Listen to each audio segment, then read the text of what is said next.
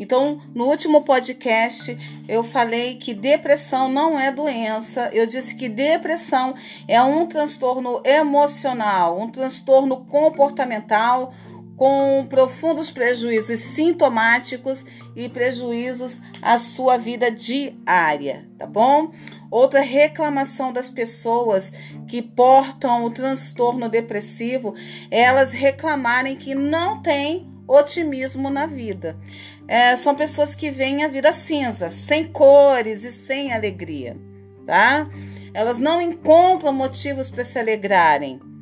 Então, se você sofreu uma série de dores, de frustrações, perdas, das quais nós falamos lá no nosso é, podcast anterior a esse, é, você vai ver, de fato, qual alegria, tá? Terá a pessoa para sair sorrindo, acreditar na vida, acreditar nas pessoas se ela sofreu uma traição como acreditar no futuro se a percepção que essa pessoa vai ter do futuro é de coisas ruins? Ela vai ter a, percepção de que o futuro vai trazer coisas ruins. Né? Então, é uma visão temerosa de que o futuro vai trazer dor.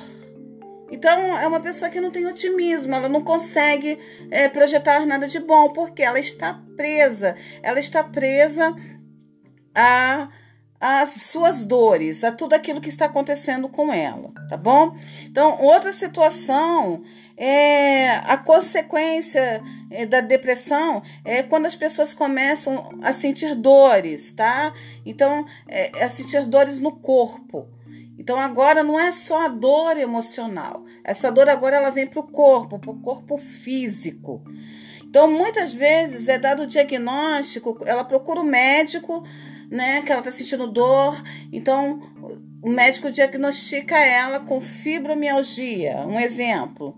Então, é, esse diagnóstico ele esconde o não saber, porque se tem, porque foi dado esse tal diagnóstico. O que é fibromialgia? Não tem um diagnóstico certeiro para dizer, tá bom? Então é muito comum é, a relação da depressão com a fibromialgia, é muito comum a relação da depressão com artrite, a depressão com a relação com artrose, entre outras doenças. E isso ocorre porque o corpo físico ele absorve, tá? Absorve as dores emocionais que sempre estão em compulsão repetitiva das dores emocionais, dos traumas que você passou. Então, continuamente se lembra das dores que sofreu e o quanto foi doloroso passar por aquele evento.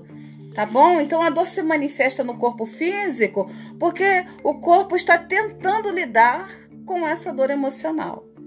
Então, por exemplo, ó, é, para você ficar mais claro, a pessoa se aborreceu com alguém, houve uma discussão, aí passou aquele evento, a pessoa começou a sentir dor de cabeça. Então, a dor de cabeça é uma psicossomatização do evento ocorrido, daquela discussão. Tá? Um outro fator também que nós podemos colocar aqui, é, que eu vou deixar para o próximo podcast, é o que é a angústia. Então, no próximo podcast, nós vamos falar sobre o que é a angústia. Espero poder ter ajudado você. Até o próximo podcast. Um beijo, até mais. Tchau, tchau.